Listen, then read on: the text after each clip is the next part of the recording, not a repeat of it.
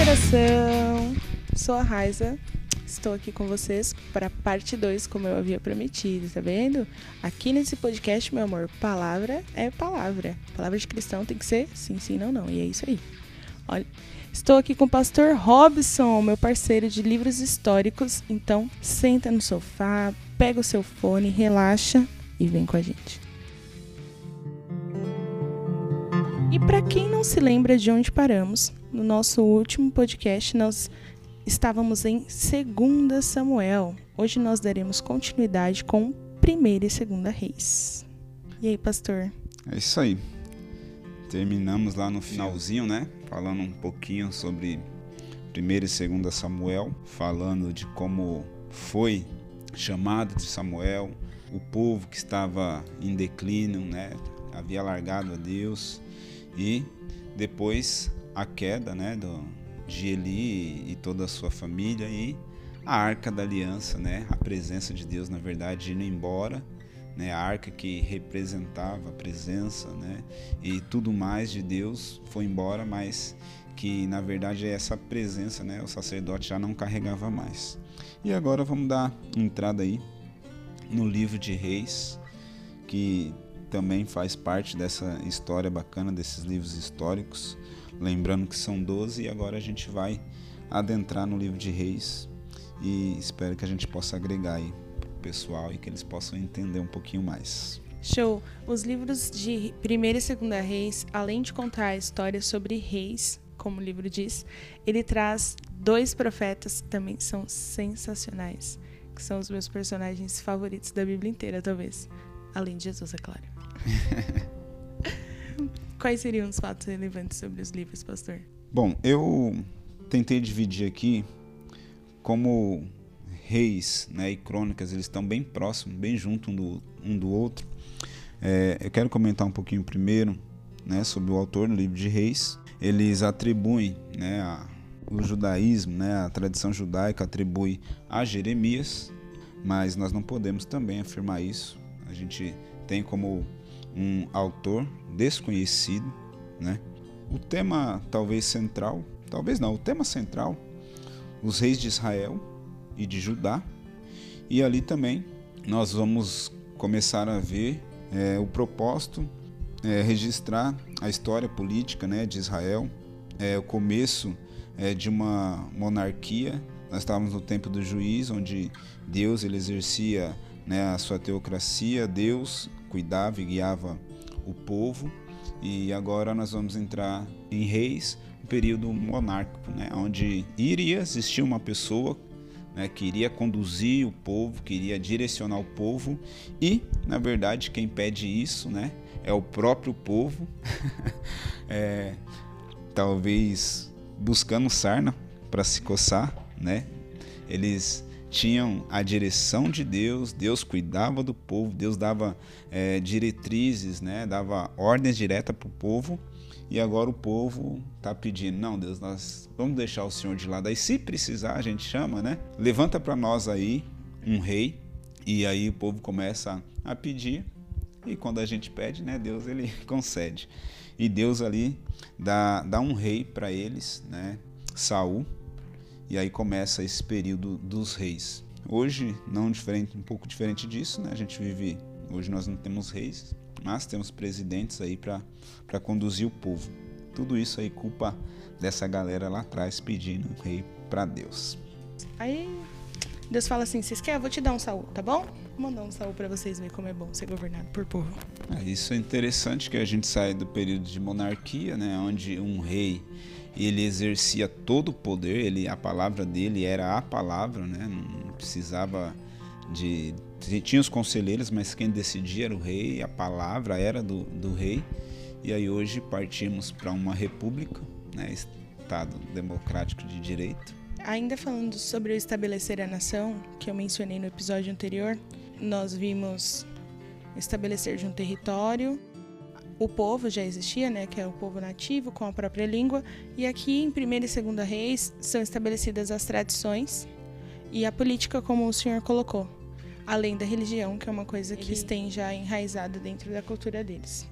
A sequência de Primeira e Segunda Reis é Primeira e Segunda Crônicas, que como foi mencionado também, segue a mesma linha de contar a história de como foi esse período de monarquia, de como foi seguir de forma política a Deus Sim. e os períodos em que o povo seguia o Senhor e fazia aquilo que ele mandava e os períodos em que eles abandonavam aquilo que Deus tinha para eles. Crônicas também, né, o autor desconhecido. A tradição judaica, né, atribui a autoria ao escriba Esdras, né? Esdras era escriba e também sacerdote.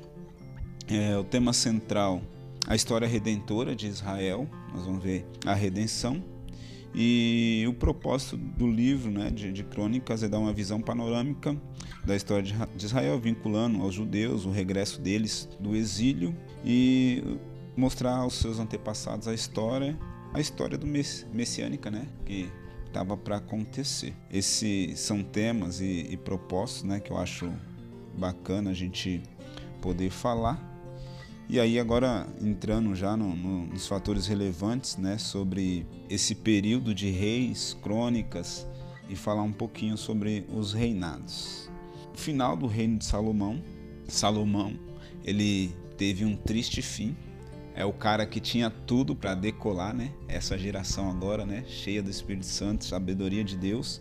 Mas Salomão, ele começa a fazer diversas alianças, né? Salomão, né, teve diversos casamentos, todos esses casamentos, né? As pessoas falam, ah, Salomão teve tantas mulheres e tal, mas a grande realidade era tudo alianças para que ele pudesse, vamos dizer, fazer amizade, não tivesse dor de cabeça com guerra, problemas, e ele começa a fazer é, diversas alianças com, com, com muitas pessoas, e essas alianças com pessoas que não tinha a Deus, né? que não temia Deus, mas adorava outros deuses.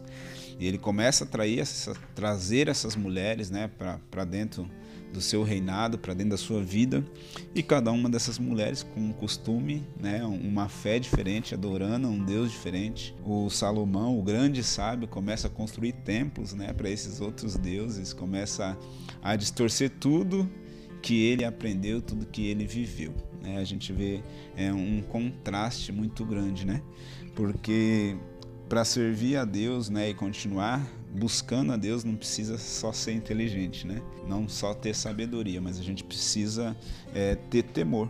E aqui parece que Salomão, o cara mais sábio da história, perdeu totalmente o temor né, e, e, se desviou da, da direção de Deus, daquilo que Deus tinha para o povo, através de Salomão e aí a gente vê um declínio de um cara que começa bem quando Deus fala para ele, olha, o que, que você quer? Pede o que você quiser, eu vou te dar. Ele fala, sabedoria. Então isso quer dizer que ele já era um menino, um jovem inteligente.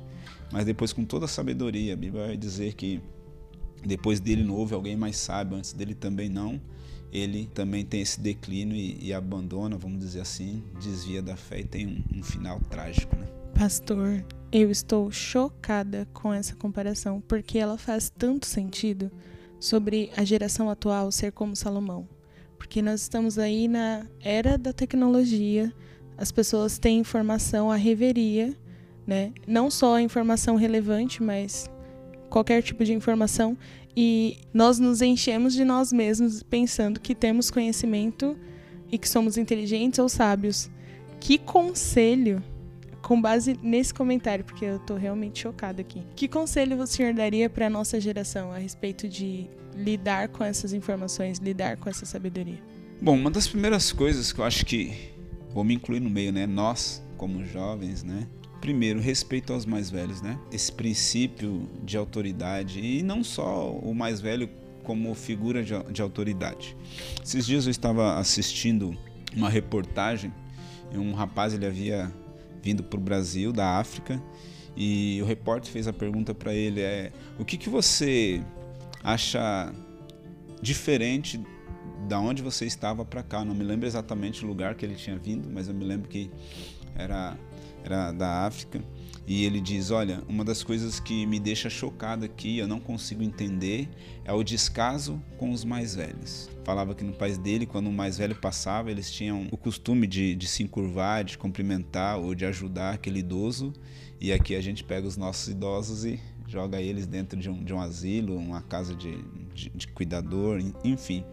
Então, acho que o princípio é respeitar esse conhecimento mais antigo, respeitar é, os nossos líderes e, e, por conhecimento de vida e as experiências, né? Porque o mesmo Salomão, né, que a gente vê tendo um fim trágico, ele escreve Eclesiastes e ele começa a dizer que tudo é vaidade, ele começa a entender, ele começa a fazer as coisas pela sua própria vaidade, por ele mesmo. Não, eu sou o cara mais sábio, a rainha veio de não sei da onde para ver o meu reinado, as pessoas me idolatram, ou seja, começa a mexer com o ego, né? Então acredito que princípios, respeito aos mais velhos. Segundo, sabermos que na verdade quem está agindo e quem está fazendo através de nós é Deus, né? Então uma das coisas que a gente precisa tomar muito cuidado principalmente quanto cristão, é entender que nós somos servos e servir. Estamos aqui para servir o povo, estamos aqui para cuidar do povo. Então, quando você se coloca nessa posição de servo, né?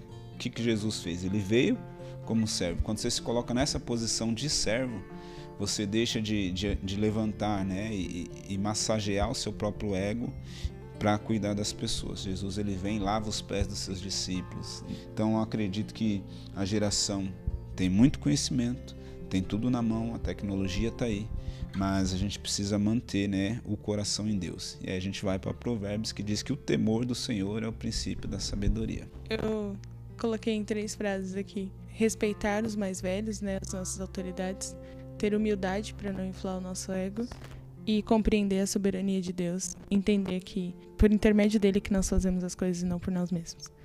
Glória a Deus. Essa, essa soberania é, é tão interessante que a gente vai ver desde lá do princípio, lá no Éden, Adão rejeita, né?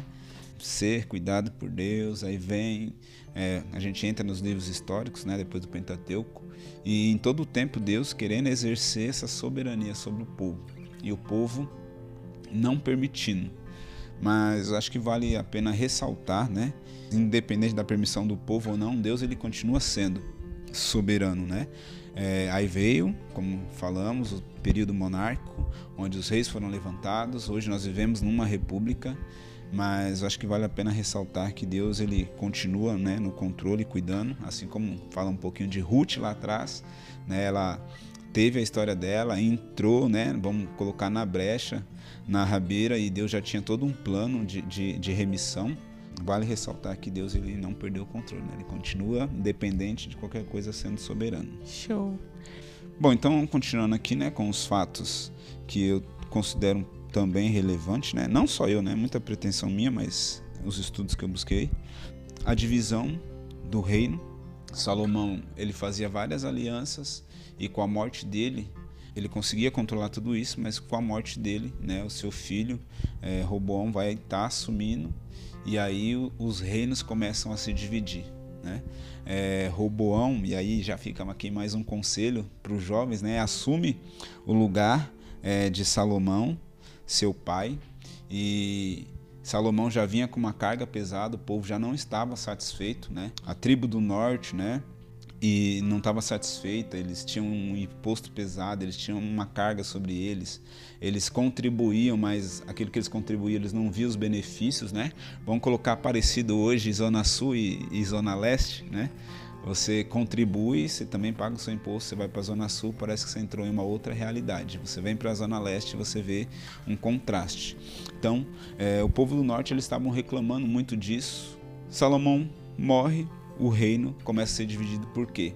Seu filho vai tomar conselho, em vez de tomar conselho com os mais velhos, com os sábios, vai consultar quem? Os seus amigos. Os amigos falam para ele, ó, pega esse povo e oprime mais eles, tira mais deles, né? Estão pagando imposto, vão, aumentar essa carga, eles estão fazendo, vão, vão aumentar. E aí busca esse conselho, né? Maldito, se assim eu posso dizer, e ele faz isso que, que ele ganha? A divisão do reino.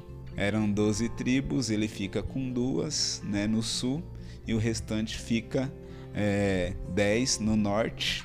E aí quem assume as tribos do norte, salvo engano, é Jeroboão, né? que não tinha uma linhagem davídica, não era para ser rei, não era para ser nada, mas por conta do conselho dos amigos, agora Roboão vai, vai sofrer as consequências e acaba perdendo aquele reino extenso que seu pai deixa para ficar com duas tribos. Aí vem toda essa, essa divisão aí. A tribo do norte ela começa a ter um período, se não me falo a memória, foi de 209 anos reinando e por esse período passaram 19 reis. É, desses 19 reis, todos eles era totalmente contrário às leis, né? Fazia tudo errado. Viveram uma vida e o povo viveu uma vida totalmente é, fora de controle. O povo queria é, só poder, né? Se não falha a memória, sete desse, desse, desses reis foram assassinados, né?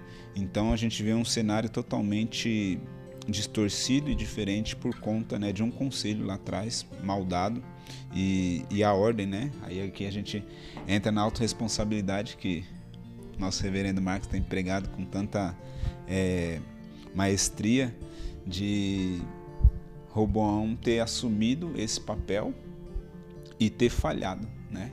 Não ter buscado conselho onde deveria. E agora está uma bagunça tremenda, todo mundo disputando. É, agora não tem mais simplesmente sucessor da família né, no Reino do Norte tem dinastias diferentes, não me fala na memória, nove dinastias diferentes, começa a assumir, né? E o reino vira uma bagunça só, idolatria, enfim. E aí nós partimos para o reino do sul, que também podemos falar que era o reino de Judá, né? Onde Roboão, filho de Salomão, passa a reinar sobre eles, cuida deles, começa a, a reinar depois de ter perdido tudo, agora ele começa a cuidar, né? Tem um ditado espanhol que fala assim que o homem só dá valor à água depois que a perde. É bem isso, ele tinha o reino na mão, ele podia ter feito tudo certo desde o começo, mas não. só deu valor depois que já estava tudo bem, bem ruim. Apesar disso tudo, o reinado dele foi um pouco mais extenso, né? Do que o reinado do norte. Ele está reinando sobre a tribo de Judá, de Benjamim e também passaram, se não me fala a memória, 20 reis, mas agora diferente, né? Não de dinastias diferentes, mas da linhagem realmente, né? Os filhos, os netos e assim sucessivamente. Então acho que esses são os pontos relevantes, né? O reinado do norte de Israel ficou com as dez tribos, que já acabei passando. Então acho que esses são os pontos relevantes aí entre o livro de de reis e, e crônicas que, que a gente precisa deixar ressaltado aí. A falta de, de maturidade de, de um jovem, né, assumindo um reinado praticamente, vamos dizer, completo, né, e acaba destruindo tudo por má, más conselhos, né. Eu acho que eu posso deixar um versículo aqui que a Bíblia diz que as más amizades corrompem, né, os bons costumes. Então, esteja junto de pessoas que vai ser bênção na sua vida. Dentro de 1 e 2 Reis, nós vamos ter as histórias também dos profetas Elias e Eliseu. Qual foi a contribuição deles para essa cultura desse povo dentro desse período tão conturbado aí? Bom, muito boa pergunta, né? É... Elias, vamos lá. O profeta Elias, né? O grande profeta Elias. Elias ele traz uma, uma grande contribuição, né? Ele leva o povo a, a entender e ver quem realmente Deus é, né? Ele desafia lá os profetas de Baal, aquele grande desafio marcante, né? Vamos ver quem realmente é o Deus verdadeiro. É, eu vejo Elias não só querendo mostrar quem realmente Deus era, mas dar fim talvez àquela idolatria, né? Talvez por uma forma de, de desespero de ver o povo totalmente corrompido. E ele faz esse grande desafio. É, Deus que respondesse com fogo seria o verdadeiro Deus, e aí profeta Baal começa a clamar e clama, clama e nada, né? E aí Elias começa a zombar, né? Fala mais alto, talvez ele esteja dormindo. É, ó, acho que deve ter dado uma voltinha, foi passear, enfim. É, a gente não vê nenhuma reação, porque não existe um, um, outro Deus que não seja, né? O nosso Deus, que ele criou os céus e a terra. E aí Elias vai lá e pega, fala: então tá bom, vamos fazer o seguinte: traz água, joga água aí, combinação perfeita, né? Fogo e água mas a Bíblia diz que Elias está começa a orar e o fogo cai, lambe a água do altar, consome, né, aquilo que estava no altar. Aí a gente vê um grande profeta fazendo ali um, um grande prodígio. E vale ressaltar, eu acho, sobre Elias, é, a Bíblia fala sobre ele, né? E mostrando ele um homem com as mesmas paixões que nós, né? Ou seja, passando pelas mesmas dificuldades, passando pelas mesmas lutas. Ele faz todo esse reboliço e daqui a pouco ele ouve uma história, ó, assim como você fez com os profetas, você vai morrer. E aí Elias volta, né, para sua área emocional, talvez assim eu posso dizer, e começa a fugir, né, se esconde, mas ele acaba depois retomando e, e deixa aí, você falou, né, o seu sucessor, né, Eliseu, e aqui eu poderia também abrir uma aspas, né? Falando de quando Moisés preparou lá atrás Josué para assumir, Elias prepara Eliseu também para assumir é, esse legado que, que ele havia deixado. E aí nós vemos a importância né, de, de treinarmos pessoas. Engraçado que ambos são, são levados por Deus, né?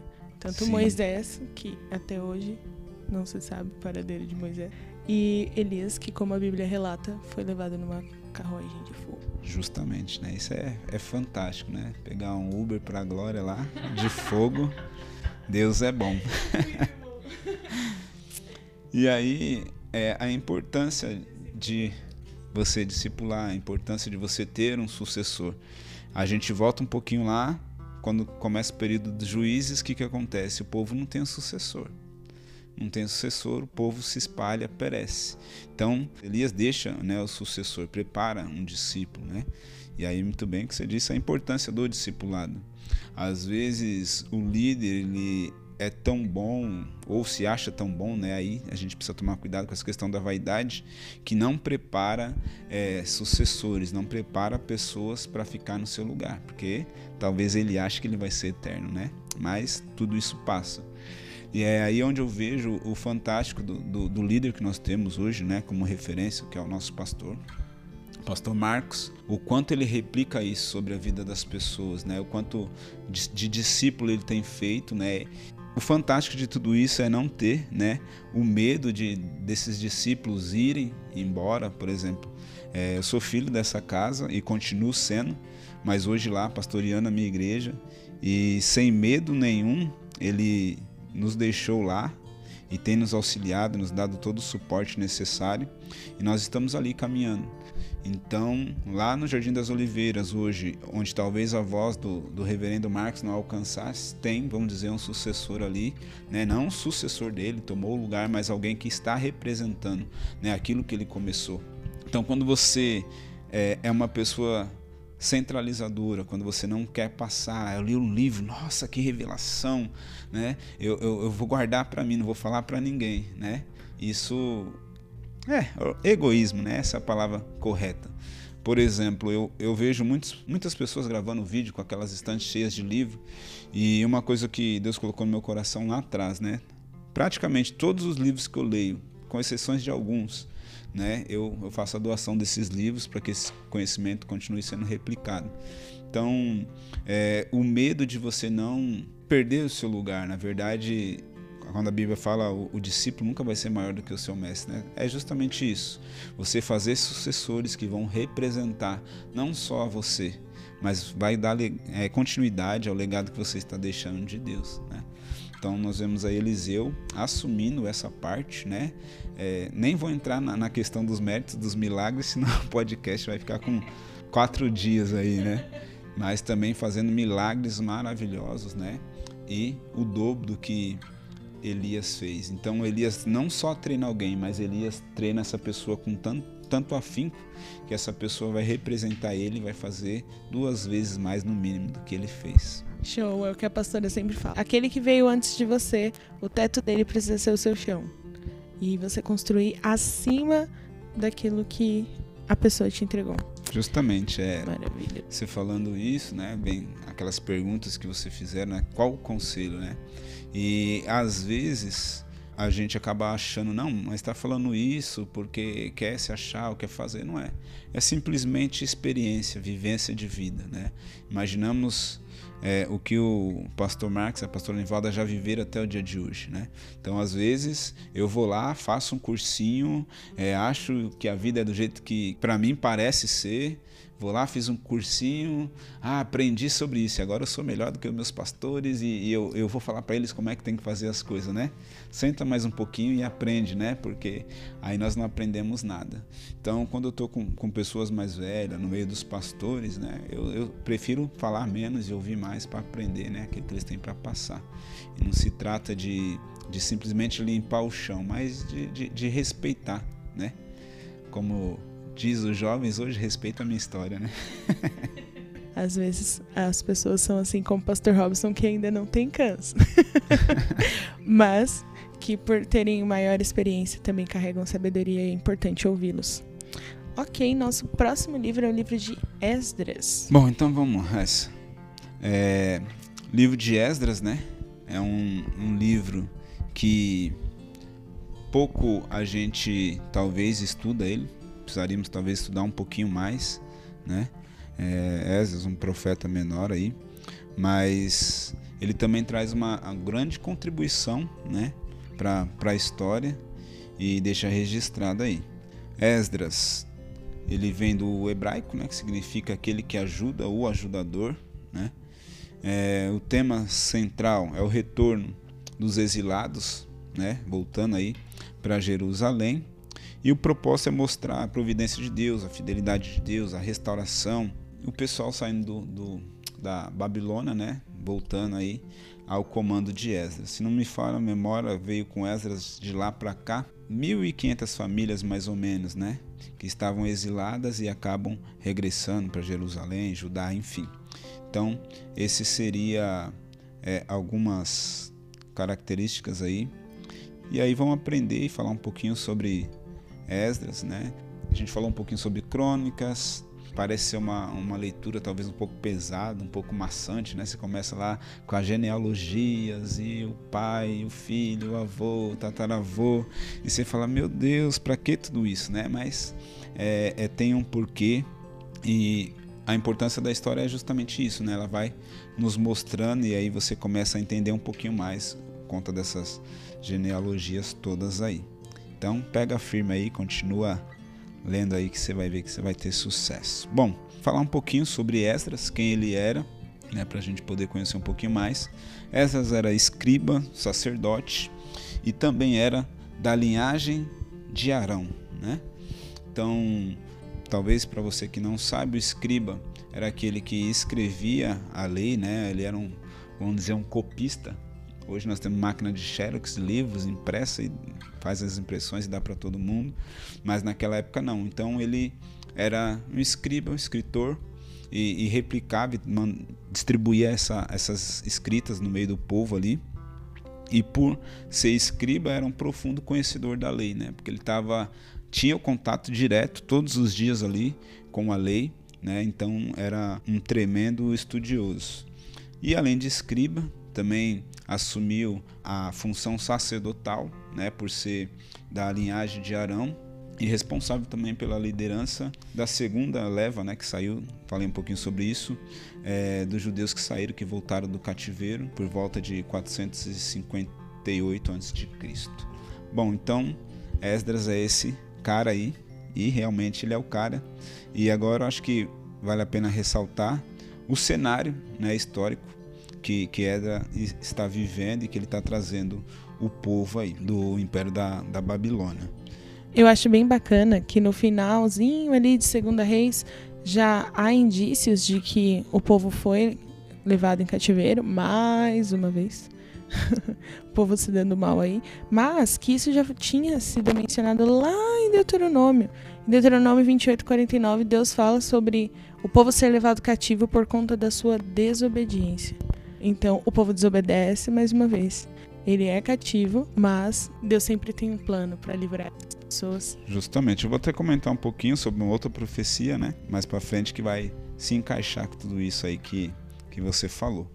Voltando aqui um pouquinho nesse cenário, nós vamos ver o poderoso império babilônico, né? Tendo agora como rei Beltesazar, que cai depois diante da Pérsia ao comando do grande Ciro. Mas Beltesazar, ele é filho do grande, né, Nabucodonosor. É Beltesazar que está no comando, né, nesse cenário agora. Eu vou ter que perguntar sobre isso, desculpa interromper. Mas só para que as pessoas não fiquem tão perdidas. Porque Nabucodonosor ele vai ser citado lá em Daniel, Daniel que é um livro que é à frente. 4 ou 5, salvo engano. Isso. E aqui em Esdras, o povo já estava cativo na Babilônia com o filho de Nabucodonosor. Então, os livros eles têm, apesar de, de estar seguindo uma linha histórica aqui, não é crono, necessariamente cronológico, certo? Certo. É, na verdade, a Bíblia toda hoje que nós temos, né, ela não está numa, numa forma, de uma forma cronológica, né? Ela está dividida em partes. Antigamente a Bíblia não continha isso que contém hoje: versículos, capítulos, é, temas. Hoje em dia você abre lá a Bíblia de repente tem um subtítulo, né? Antigamente isso não existia.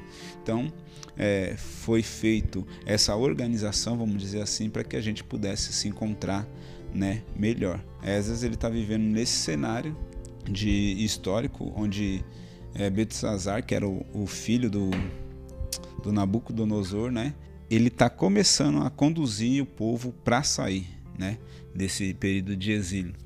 Esse Beltzazar aí é aquele camarada que que estava fazendo uma festa, reuniu o povo todo lá para fazer festa, seis dias, se me fala a memória de festa, aliás, seis meses de festa, se me fala a memória, e o povo tá lá e ele tem uma lembrança, e a lembrança que ele tem é de tinham pegado os pertences né, do templo, eles trazem os pertences do templo e aquilo que era consagrado a Deus, aquilo que era santo, eles começam a usar aquilo e aí o reino dele cai naquele dia e ele vê aquela mão escrevendo na parede, né? Tekel, Tekel, Tekel, Parsim, Parsim, né? É, e o teu reino será passado de ti, ou seja, é, pegando aquilo que era santo e, e tornando algo banal, né? E aí você falou um pouquinho, né, sobre a profecia lá atrás. E aqui Esdras também ele traz um, um outro re registro, né, de uma outra profecia, né? Lá atrás foi de que o povo seria cativo. E agora ele está lembrando o povo, por ser escriba, conhecedor da lei, ele está lembrando o povo que o povo foi cativo, mas que o povo também seria liberto. Né? Então ele cita sobre Jeremias profetizando que o povo ficaria tanto tempo no exílio, mas sairia né, e seria liberto. Então ele está vivendo tudo, tudo isso aí. É legal falar sobre essa questão do tempo, porque às vezes as pessoas se sentem, meu Deus, como assim? O que, que eles estão falando? Tá errado. Não. A Bíblia, como o pastor colocou, ela não é organizada numa linha cronológica como se imagina, mas existem algumas histórias que elas acontecem ao mesmo tempo.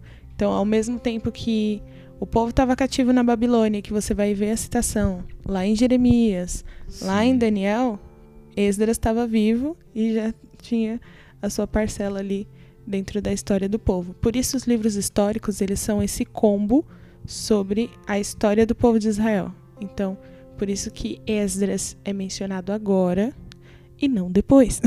Show, é isso tá mesmo. Tá Deixa eu fazer só mais um, um adendo aqui sobre Esdras para ver se a gente apaixona essa galera aí a ler um pouquinho mais ele, né? Essa profecia vai estar lá no livro de Esdras mesmo, capítulo 1, versículo 1, né? Falando sobre Jeremias.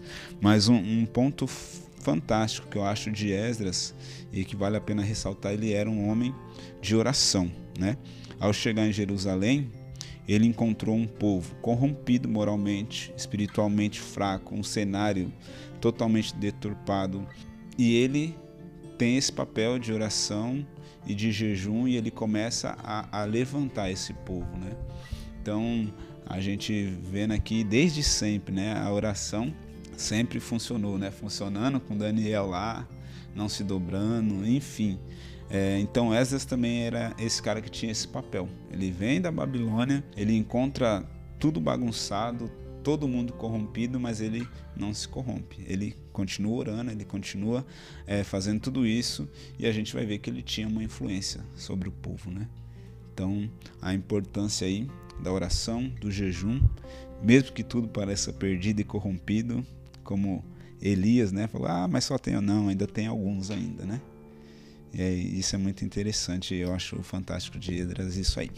Vamos lá. Apaixone-se pela oração, pessoal, ela muda realidades. É isso aí, pastor. E o livro que, se, que dá sequência aqui é o nosso livro de Neemias. Você acredita que eu participei de uma célula que nós passamos aproximadamente três meses estudando Neemias? Ah, então vou aprender um pouquinho com você hoje. Nesse livro tem muita coisa mesmo. Bom, dando introdução aí a Neemias, né? O autor é Esdras, né? É, embora não se possa afirmar, mas tanto a tradição judaica, né, como os cristãos dá a autoria, né, para Esdras, né? Então nós vemos aí mais uma contribuição de Esdras dos livros históricos aí, esse grande escriba aí, sacerdote, é, trazendo para nós aí a história de, de Neemias. O tema central é da reedificação dos muros de Jerusalém, fantástico também. Nós vamos ver um, um, um jovem aqui apaixonado e o propósito é registrar os fatos ocorridos no período pós-exílio, é, mantendo viva a, na memória dos judeus né, os grandes feitos de Deus em Israel, além da sua gloriosa fidelidade com o povo. Marquei aqui alguns fatos relevantes sobre Neemias. Como você bem disse, são alguns fatos relevantes, né? Ficaríamos aqui pode ter certeza, mais de seis meses né, de, de estudo sobre Neemias, mas vamos lá, tentar é, resumir. Falar um pouquinho sobre Neemias. É, ele era copeiro né, do, do rei persa, Artaxerxes, e junto com Esdras foi um dos restauradores né, do povo judeu é, a, Jerusalém, a Jerusalém. Bom, Neemias ele tinha a função de copeiro do rei. Né? Essa função nada mais, nada menos era a função de, de provar tudo aquilo, vamos colocar basicamente, que o rei consumia, né? Naquela... Era basicamente colocar sua vida em risco todos os dias. Todos os dias. Todo o período de manhã, tarde, noite, chazinho, né? Da ceia da, da, da noite. Neemias, ele se dispunha a isso. E é interessante que essa não é qualquer posição, né? Não é uma posição que você dá para qualquer um, é uma posição que você realmente coloca e deposita em alguém de confiança porque como é a pessoa de confiança do rei, o último a provar, ele mesmo poderia de repente né, envenenar a comida do rei. Então ele era alguém, podemos dizer ali, respeitado no meio do povo por ser esse copeiro do rei que todos os dias não só colocava a sua vida em risco, né, por conta do rei, mas por, de, por conta de todo um reino, né, de todo um reinado.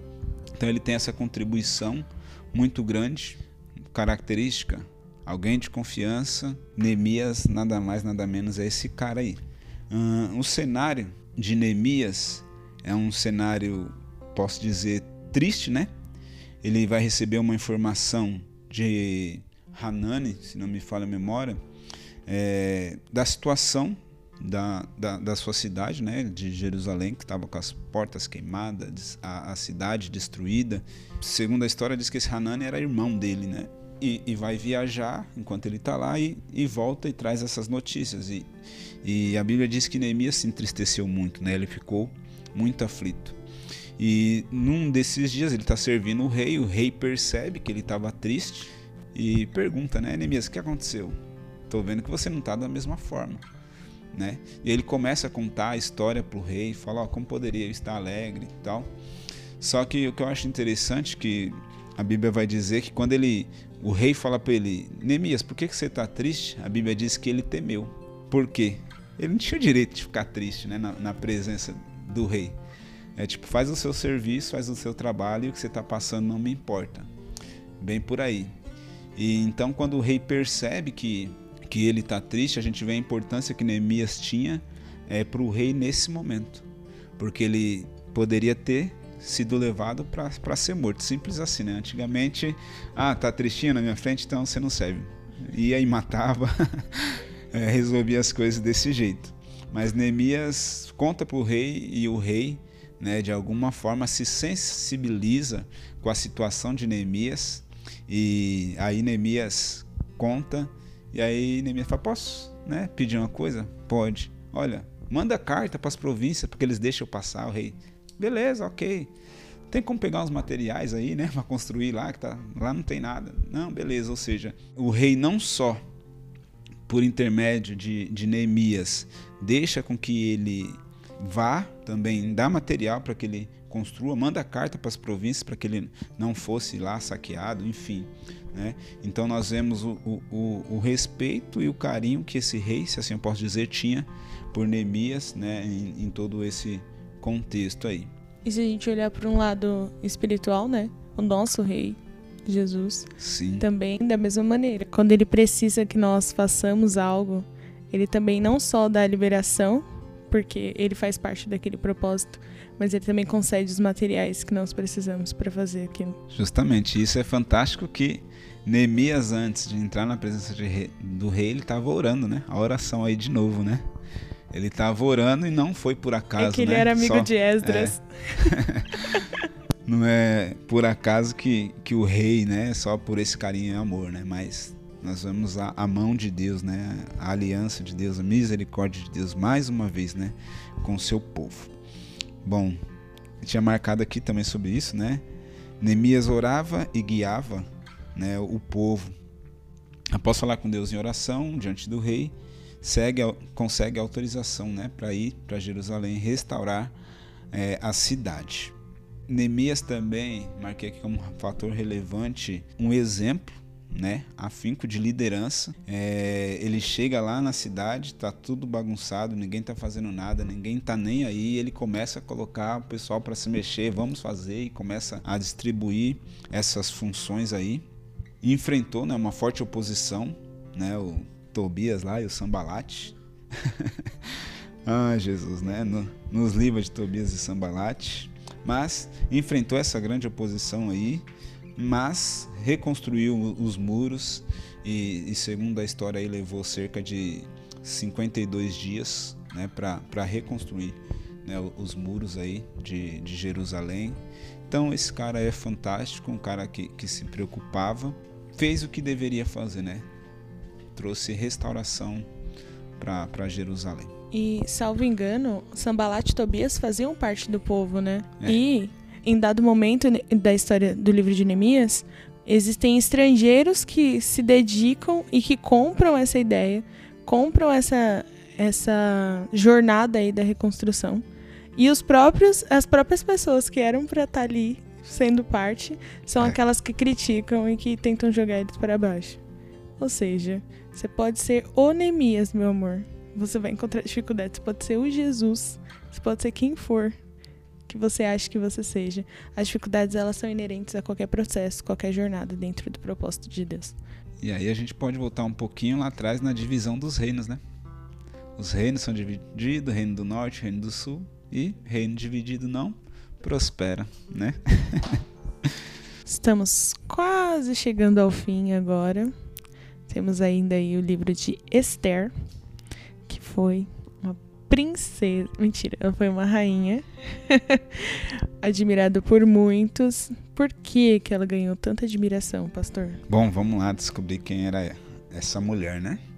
A Esther, o autor do livro, é desconhecido. O tema principal é o cuidado providencial de Deus, né? O cuidar de Deus com o povo judeu. E o propósito é demonstrar, né, mais uma vez, o cuidado, a proteção de Deus ao povo judeu, que estavam condenados né, ao extermínio e assim mantendo viva as lembranças né, das gerações futuras. É, mais uma vez, né, alguém estava querendo exterminar o povo judeu, nós vimos isso acontecendo lá com Hitler, enfim. É, e Esther está vivendo nesse cenário. Marquei também aqui alguns pontos relevantes né, de Esther é, falamos sobre Ruth e agora mais uma mulher, né, tendo seu nome cravado aí na Bíblia, né, dentre os livros e como Detalhe livro histórico. Que é realmente importante, porque eu não sei você, ouvinte, mas quando eu era mais nova eu achava que Esdras era uma mulher. Então vamos só deixar claro que Esdras é um nome masculino, tá bom? Então, dentre os livros históricos só existem duas mulheres, que são Ruth e Esther. Bom, vamos lá. É, falar um pouquinho sobre Esther, né? Quem era essa mulher? Essa é a pergunta. Ela era uma jovem judia que vivia na corte né, do rei Xerxes e que foi criada pelo seu primo mais velho Mardoqueu. É, os pais dela, judeus, óbvio, por algum motivo, foram mortos, né? Ela era órfã e quem criou essa menina, quem cuidou dela, foi o, o seu, seu primo Mardoqueu. E a Esther, ela começa a entrar num cenário, né? Que cenário é esse? A saída da rainha Vasti, né? Vasti sai de cena e, e entra a Esther, né? Vasti era a esposa do rei Assuelo e o rei Assuelo estava lá fazendo uma grande festa e ele chama a rainha Vasti para se colocar na sua presença.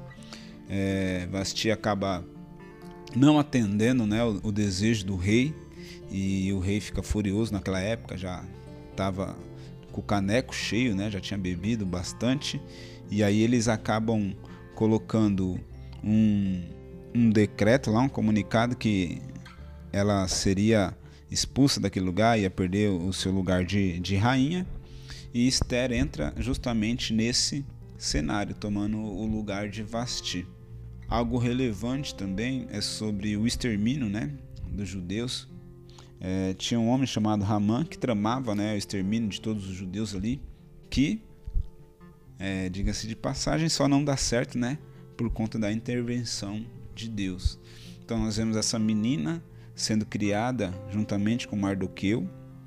Ela é escolhida pelo rei e agora se torna não só mais uma judia, mas a rainha Esther. Né? Agora ela passa de uma simples é, pessoa sem uma identidade, vamos dizer assim, agora ela é, é nada mais, nada menos como a rainha daquele período. E esse Amã estava tramando né, contra os judeus. Mardoqueu, que era primo da, da Esther, esse Amã, quando ele passava, ele exigia né, que as pessoas se prostrassem, né, a, questão da autoridade, eu sou autoridade, o ego, né, se prostrasse diante dele. Mardoqueu não fazia isso, porque Mardoqueu também não se prostrava, não se dobrava diante de um, de um homem, né, aprendeu a fazer isso somente diante de Deus. Então, esse Amã aí fica totalmente furioso e, e querendo matar Mardoqueu por na mente dele, Mardoqueu me desrespeitou na frente de todo mundo, eu vou matar. E aí ele acaba criando lá e faz uma forca, a forca estava preparada, né, para matar Mardoqueu. E nesse cenário todo, é, Mardoqueu chama a rainha Esté fala: ó, preciso que você entre na, na presença do rei, porque ele, o, o Haman tá tramando a matar todos os judeus, vai ser um extermínio só. E não se esqueça, né? Uma pontinha de lembrança, né? Você também é rainha, mas é judia, né? E ela fala: então vamos jejuar. Vocês jejuam, jejuam daí, eu vou jejuar daqui e eu vou entrar na presença do rei. Por que esse esforço da oração, do jejum novamente? Porque entrar na presença do rei sem ser chamada, né? Era, como dizem hoje, caixa, né? Ela estaria correndo risco de morte. Né? Se ela entrasse na presença do rei, o rei levantasse o cetro, ela poderia se dirigir. Se ele ficasse com o cetro abaixado, ela iria morrer. O rei fica surpreso com a, com a visita dela, aceita essa visita e ela fala que ia fazer uma festa, aquela coisa toda. E aí o rei tá lá sem sono, vai ver os registros antigos, né? Quem faz isso, né? Deus mais uma vez. Ele lê lá nos registros que na época é, Mardoqueu havia salvado é, o seu reino, né, a sua vida, podemos dizer, é, nos registros. E ele desce lá para a festa e fala: Quem está aí? Ah, o Amã. Ah, e ele pergunta: E aí, quem que a gente deveria fazer, né? Com o cara que, que salvou o rei, salvou o reinado. E o cara se cresce achando que é ele, né? Cheio de vaidade, mais uma vez. Ele fala: Não, coloca no cavalo, faz andar pela cidade. E dá todos os detalhes. E aí o rei fala para ele: Então você vai fazer isso com Mardoqueu, né? Hã? você vai fazer isso o com se decepcionando. o cara que você queria matar, né? Então nós vemos aí um agir lindo de Deus, né? É Deus trabalhando em toda essa questão. Depois Esther fala para ele, ó, todos os judeus vão ser exterminados, eu também vou ser exterminada. Mas como assim? O que, que, é isso que está acontecendo?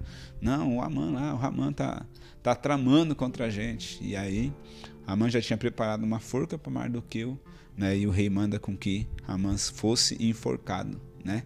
No lugar de Mardoqueu e Mardoqueu, graças a Deus, sai leso. O povo judeu sai leso. E aí, o que eu coloquei aqui como um fato super relevante, né? É a festa do Purim, né? Que aí se torna uma tradição depois de toda toda essa história que eles vivem ali né? E a festa, ela tem a função de celebrar um marco, né, histórico dos judeus, para que esse dia jamais fosse é, esquecido por eles, né? Então até hoje, né, eles comemoram aí a festa do Purim, lembrando né, de como Deus livrou o povo e, e, como a graça, a misericórdia, a fidelidade de Deus sempre foi com o povo judeu. Sensacional. A festa do Purim ela é comemorada no mês de julho. O meu aniversário. E o meu aniversário. Olha que glória! Então, gente, vamos combinar o Purim, entendeu? Esse é brincadeira. É, e Purim quer dizer mudança de sorte, né? Porque o Senhor, ele literalmente mudou a sorte mudança daquele povo. Mudança de sorte. E o mundo foi teve a sorte mudada quando nós nascemos, pastor. É por isso que a gente nasceu em julho, tá bom? Brincadeira. Brincadeira, não põe isso, tá? Purim quer dizer mudança de sorte, com certeza. O mundo, é, o povo judeu teve sua sorte mudada naquela, naquele período. Sensacional. O que eu me gosto de lembrar também sobre a história da Rainha Esther é sobre o período de preparação dela, né? Ela era uma garota simples, uma camponesa. Existem alguns estudos que dizem que nem bonita ela não era. mas que o período que ela se dedicou em se preparar para alcançar essa posição de reinado, ele fez toda a diferença na vida dela. Sim. Porque o Senhor já tinha um propósito em colocá-la como rainha, não era só para que ela tivesse uma vida boa, ela não ia ser só mais uma pessoa rica e Sim. né? Ou seja, não era só sobre ela, mas era sobre todo um povo. Então, desde o princípio existia um propósito em tudo isso. E o nome do Senhor foi glorificado da primeira ponta do processo até o final. E fica até de conselho e reflexão para todos nós, eu acho, que muitas vezes nós começamos bem as coisas, mas a palavra vai dizer que o fim das coisas é melhor do que o início delas. Então, não adianta nada você começar bem e terminar mal. Como nós vimos alguns outros personagens no decorrer da, desse estudo, como Salomão, Sansão também, né? Eu gosto sempre de lembrar de Sansão. Apesar dele ter conseguido um arco de redenção no final, porque o Senhor é bom, só o Senhor é bom e tem misericórdia. Mas Sansão ele inicia muito bem e aí ele começa a declinar. Saul também foi assim. Saul começa sendo o cara ali que Deus entregou pro povo e foi ungido. Sim. Mas ele se perde no caminho dele quando ele começa a consultar outros deuses e, enfim, adivinhadores e horóscopo, e, enfim. Então, só voltando no conselho lá sobre a nossa geração, não só comecem bem, mas terminem bem. E você que está aí faz, acompanhando a nossa leitura bíblica, começou bem, por favor, lute para terminar bem. Não se perca aí na sua leitura, tente se manter em dia e chegaremos todos juntos no final dessa jornada em nome de Jesus. É isso aí, determinando algo em seu coração, vá e faça, né? Em nome de Jesus. Depois de uma palavra dessa, não tenho mais o que dizer. Quero só agradecer a presença do pastor Robson. Foi realmente precioso estar com ele aqui. Eu comentei aqui nos bastidores que o pastor Robson foi líder de célula na minha casa. e eu sou até hoje muito grato por aquele período, foi muito relevante. E foi uma honra estar aqui com você. Amém. Para mim foi uma honra estar aqui com vocês também. Né? E de alguma forma poder contribuir, ensinar e aprender, né? Estamos aprendendo junto. E até que ele volte. Isso aí, geração. Precisando, estamos aí. Glória a Jesus. Estaremos juntos até que ele venha. Galera, esse foi o nosso podcast de hoje. Espero que vocês tenham curtido e até uma próxima.